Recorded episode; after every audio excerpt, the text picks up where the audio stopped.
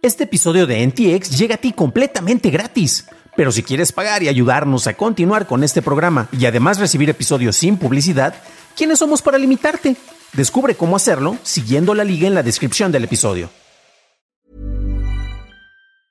Ready to start talking to your kids about financial literacy?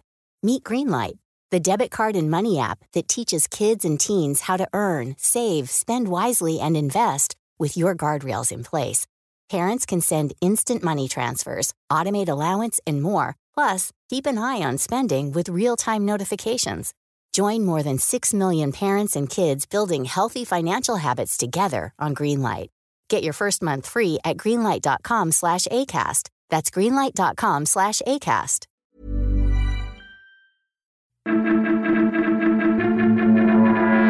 Bienvenido a esta entrega de Noticias de Tecnología Express con la información más importante para la tercera semana de marzo del 2021. Soy tu anfitrión, Dan Campos.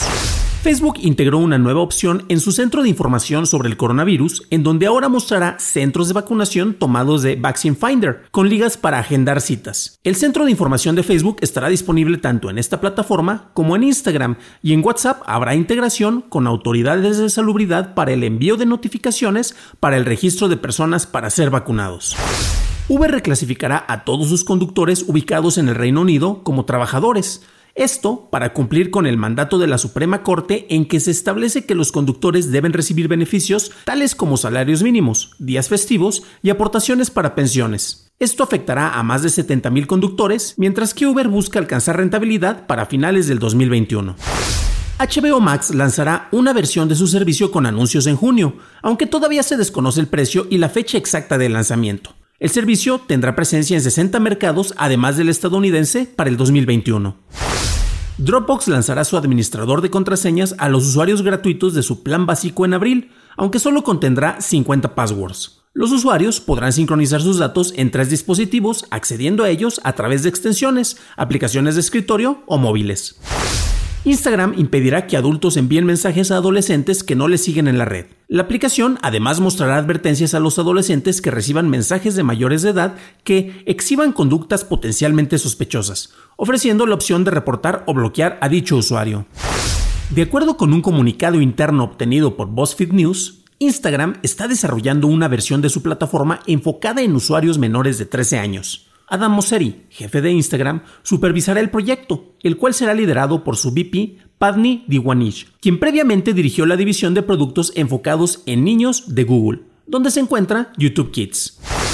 Nvidia eliminó un driver beta lanzado para su tarjeta gráfica RTX 3060 porque accidentalmente incluía código interno que removía el limitador de tasa de hash para criptominado. Nvidia anunció esta limitante a inicios de mes, así como la presentación de tarjetas dedicadas al minado de criptomonedas. La Fundación Wikimedia, la cual opera el proyecto de Wikipedia, lanzó Wikimedia Enterprise, un servicio comercial diseñado para vender y enviar contenido de Wikipedia directamente a plataformas en línea. Capturas gratuitas del contenido de Wikipedia, así como acceso directo al feed de cambios, estarán disponibles también a los clientes comerciales, mientras que los servicios empresariales ofrecerán esto en un formato compatible con soporte disponible en caso de problemas técnicos.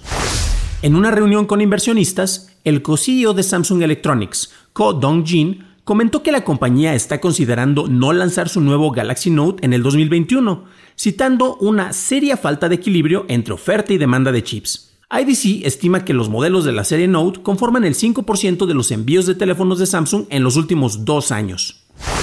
La Autoridad de Competencia de Francia rechazó una petición hecha por compañías de publicidad y editores para bloquear la función de App Tracking Transparency de Apple, que se espera lanzar en iOS, alegando que el requerir que las aplicaciones pidan la aprobación del usuario para rastrearlas no parece ser abusivo. El regulador planea lanzar una investigación sobre cómo Apple implementará esta función para revisar si impone reglas a terceros que sean más estrictas que las que se aplica a sí misma. YouTube lanzó una nueva herramienta llamada Checks, la cual usa el sistema de Content ID para revisar videos al momento de ser subidos y buscar contenido protegido por copyright, así como otros aspectos que violen las guías de publicidad. YouTube también permitirá a los creadores presentar una disputa en contra de reclamos de derecho de autor antes de publicar contenido. Spotify lanzó la iniciativa de transparencia Loud and Clear, la cual provee información sobre cómo el dinero es distribuido por la plataforma de streaming.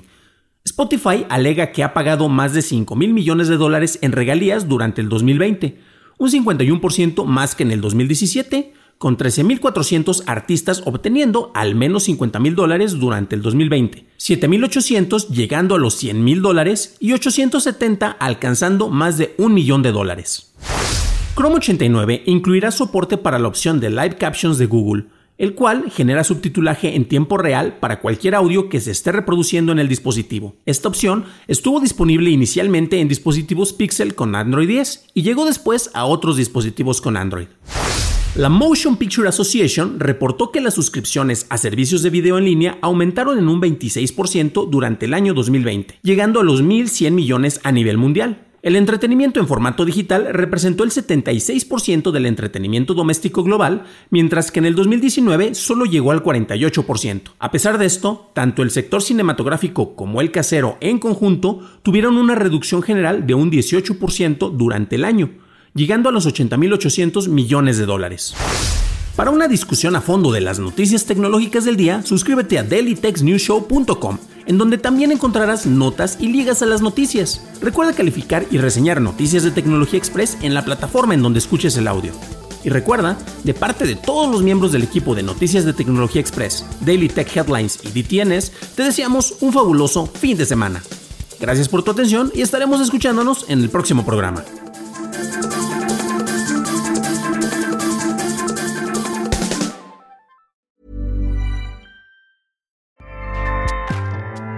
ACAST powers the world's best podcasts.